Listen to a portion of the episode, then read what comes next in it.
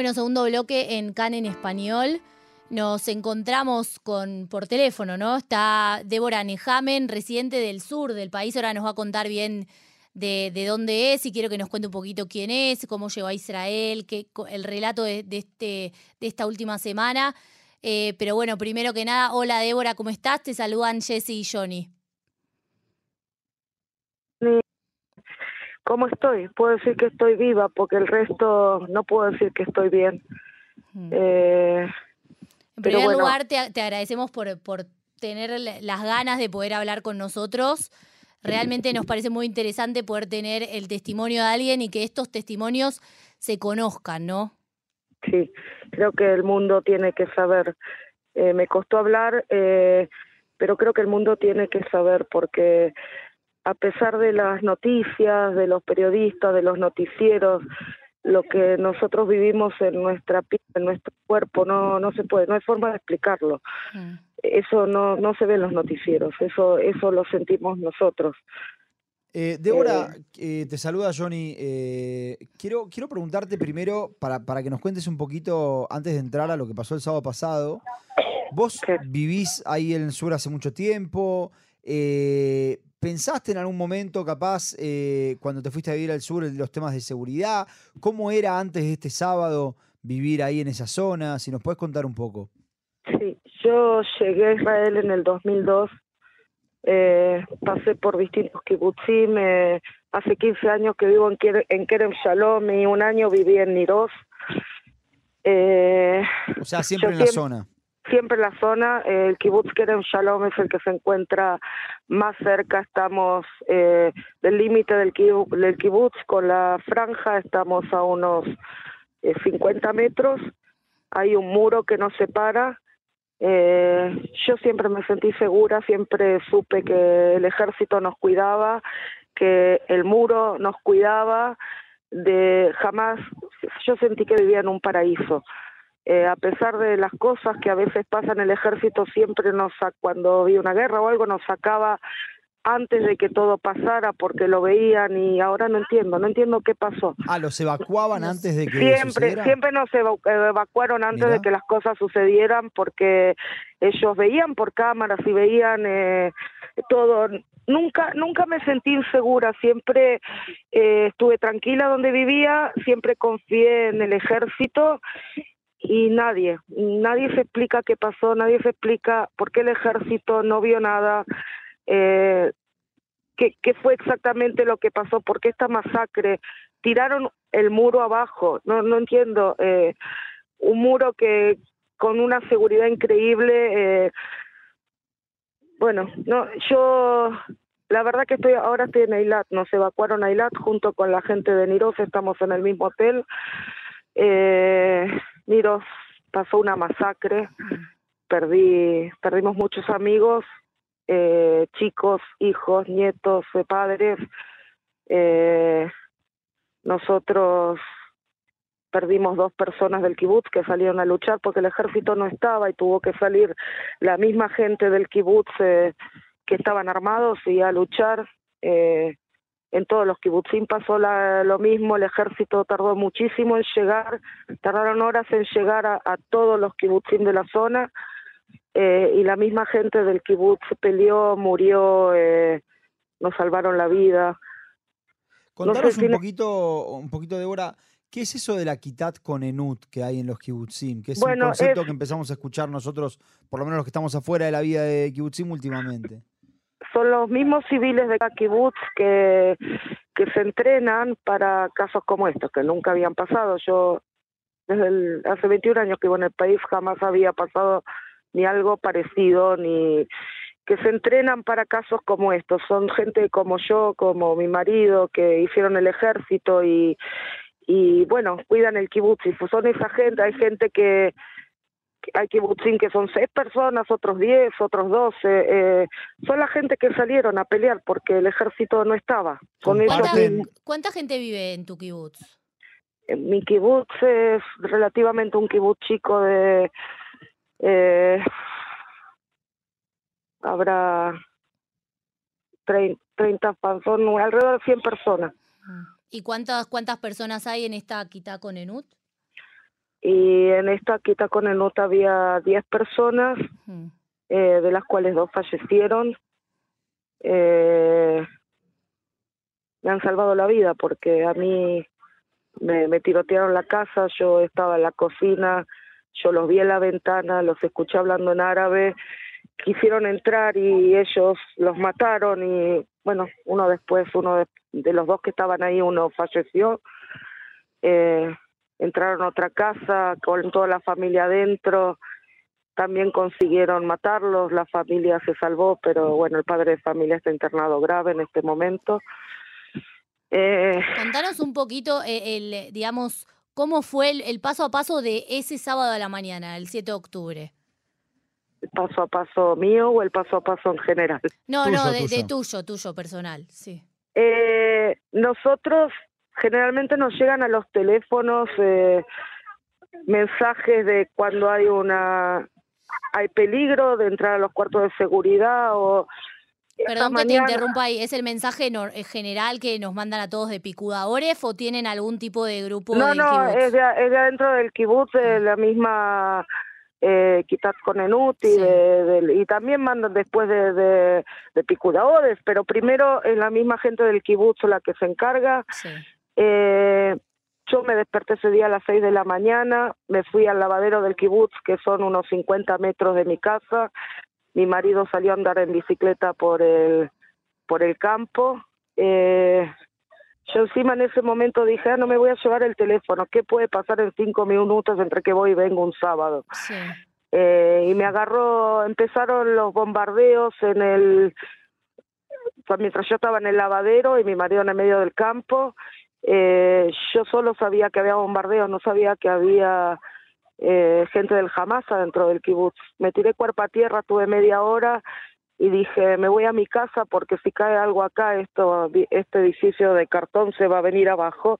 Y corrí a mi casa sin saber lo que estaba pasando.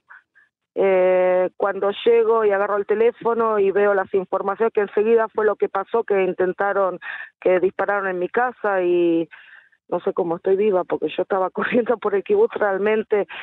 Eh, me comunico con mi marido, mi marido me dice que él tampoco, él escuchó primero los misiles, así que tiró la bicicleta, se tiró cuerpo a tierra en el medio del campo y ahí se quedó una hora, hasta que pasó un tanque y empezó a hacerle señales.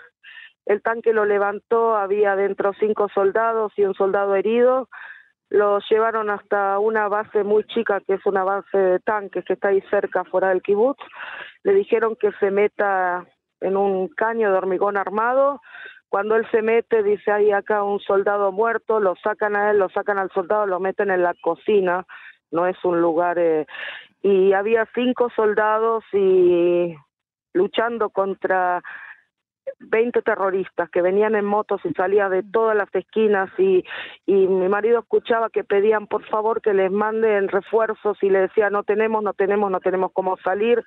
A las dos horas, eh, bueno, llegaron los refuerzos, mataron a todos. A las cinco de la tarde el ejército me devolvió a mi marido en mi casa. Eh, mis hijas no estaban conmigo, cada una tiene una casa en el kibutz, así que estaban todas solas en lugares diferentes. Eh, después recibimos la información de los muertos y, y bueno, así estuvimos encerrados, cada uno donde pudo. A las nueve de la noche mi marido corriendo por el kibutz, yendo a buscar a mi hija y trayéndola a mi casa en medio de toda esa balacera. Eh, y el, otro día, a las 3 de la mañana, nos avisaron que preparemos las valijas, que a las 5 de la mañana salimos al Mar Muerto, pero no pudimos salir porque todavía había gente del Hamas dando vuelta por el kibutz. Así que recién a las 8 de la noche nos sacaron a todos, pero nos trajeron para Eilat, no para el Mar Muerto. Y bueno, estamos acá desde el domingo a la noche en Eilat. Débora, eh, quiero, quiero preguntarte por, por esa situación donde vos dijiste que a tu marido le dicen que se sube un tanque.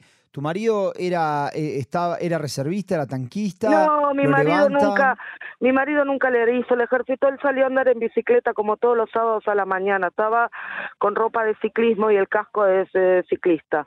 Eh, ¿Y medio que lo reclutaron ahí en el momento? no, lo metieron ahí para ayudarlo, para sacarlo de... Ah, para sacarlo. Sacarlo del medio de, de todo el lío. Eh, lo metieron ahí, después cuando uno de los soldados le pide agarrar un arma y ayudarnos. Y le dice mi marido, mi vida no agarro un arma, no puedo ayudarte, no sé cómo se usan. Y dice, ¿qué quieres? Te van a matar a vos y a nosotros. yo, pero bueno, mi marido no, no, no supo cómo estaba también en otra, su cabeza no, no estaba. estado shock. Sí, eh, pero bueno, llegamos al punto que un soldado le da a un civil un arma para, ayudarnos, estamos solos. Además vos contaste que llegaron los refuerzos y los mataron también a los de los que llegaron de refuerzo. No, no, no, llegó un ah. helicóptero y no sé, tiró una bomba, todos los que estaban ahí, los del Hamas se murieron, los que quedaban, y ahí pudieron sacar a los cinco soldados y a mi marido, que, que bueno, que eso fue recién a la tarde. Ahora, vos eh, estuviste, eh, digamos, durante, desde que vos escuchaste, o sea, esto fue lo, lo que le pasó a tu marido, ahora lo que te pasó a vos. Vos escuchaste, viste los terroristas afuera de tu casa y ¿qué hiciste? ¿Te fuiste al refugio? Yo estaba en la cocina, los vi, los vi, vi los tiros pasaron a dos metros míos desde la ventana hacia la pared de enfrente. Ahí escucho hablar en árabe y miro la ventana a dos personas que hablan en árabe y están tratando de abrir la ventana así que corrí al refugio, me metí debajo de la cama, mi refugio no tengo cómo trabarle la puerta, así que si hubieran entrado hubiera sido exactamente igual, porque no, no, no podía trabar la puerta. Eh, por suerte no entraron, los mataron eh, cuando yo salgo, cuando escucho silencio, salí para ver, no sé para qué salí, pero bueno, eh, y ahí pasaron dos gente, dos personas del kibutz que que me dicen quédate tranquila, los matamos, no te acerques al auto de tu marido que está lleno de granadas. Eh, y volví a entrar. ¿Está lleno de granadas el auto? Sí, estaba todo el kibutz, estaba, dejaron granadas desparramadas por todo el kibutz, que alrededor del auto, sí, o sea que si lo intentábamos mover iba a explotar todo. A explotar todo, claro. Mira vos. Y te hago una pregunta, Débora. Eh, vos ahora estás en Eilat. Sí. Eh, ¿Qué, tiene que pasar para que vuelvas? ¿Qué es lo que vos pensás? ¿Existe la posibilidad fáctica de volver? ¿O no, no sé cómo quedó el kibutz hoy en día? Mira, eh, yo creo que nuestro, eh, yo sé que adentro de mi casa en el kibutz se instaló todo el ejército. No sé, yo antes, dos horas antes de salir de allá, eh, vino el ejército y me dijimos, me dijeron necesitamos tu casa porque es un punto estratégico para ver y Como una especie de cuartel, decís. Sí, algo así, están ahí, yo sé que están todos ahí adentro de mi casa, no sé lo que me voy a encontrar cuando vuelva. Mm. Eh, tampoco me interesa si la casa está, está en pie, yo lo único que quiero que no, no muera más nadie. Realmente las cosas materiales ya no me interesan. Y eh, una pregunta, se, habla ahora de una entrada por tierra, por ejemplo. Yo también lo escuché. ¿Y, vos qué, qué, pensás cuando escuchás esas cosas? Mira, antes de irme, cuando entraron los soldados eh, que estaban ahí hablando entre ellos, escuchaban cómo organizaban la entrada por tierra, y yo lloraba y le decía a mi marido, son chicos, son chicos de 20 años, pensá que la mitad de estos no van a volver con vida. A mí se me partía el alma verlos ahí planear la entrada a, Gaza. Yo hasta ahora siempre fui pacifista, siempre eh, pensé que hay gente de Gaza que no tiene nada que ver, que, que no pueden eh, que Gaza desaparezca de la faz de la tierra porque hay gente que está sufriendo. Mm. Pero hoy por hoy, no sé, mis pensamientos cambiaron tantos. No, no sé si está bien decir en voz alta las cosas que pienso porque no, no me reconozco, no me reconozco. ¿Vos volverías eh, a, a, vivir ahí, al, al mismo kibutz? Eh, no sé qué decirte, yo volvería, pero el problema es que a dónde vuelvo, más de la mitad de mis amigos no están, mm. más de la mitad de mis amigos, de los amigos de mis hijas no están. ¿Para qué, para qué voy a volver a, a esa zona? Desapareció la mitad de la población, entre los que están desaparecidos y muertos. Claro. Y Débora, te, te, hago una pregunta. En el caso de, bueno, de entrar una, una de, de hacer una entrada a Gaza, estamos hablando de una situación de seguridad que no, digamos, para el sur, por lo menos durante el momento de la entrada, no va a mejorar. Eh, yo quiero saber, en esa zona eh, donde está tu kibutz, donde están los kibutzim que vos conocés, ¿están preparados para una situación como, digamos, eh, a nivel de cohetes constantemente? una, guerra prolongada. ¿Están preparados? A, los cohetes estamos preparados, incluso lamento decir, ¿no? Que los chicos están más preparados que los grandes para cuando escuchan alarmas, lo que tienen que hacer y eh, para una guerra de, de, este tipo contra esos animales nadie estaba preparado. De todas maneras se evacuaron toda la zona, la zona le pertenece al ejército, todo lo que tiene que ver con la franja de Gaza y, la, y, los kibutzim de la zona. Eh, los civiles están a salvo por ahora. Eh, no sé, no sé qué, qué decirte, no sé dónde vamos a volver, no sé. Hay, hay civiles nuestros que los llamaron para ser reservistas. Eh, yo lo único que deseo que vuelvan con vida, porque ahora también los mandaron al norte y en el norte también hay se está calentando la zona. Eh, hay muchos, hay muchos civiles eh, que los mandaron a las reservistas y eso me preocupa.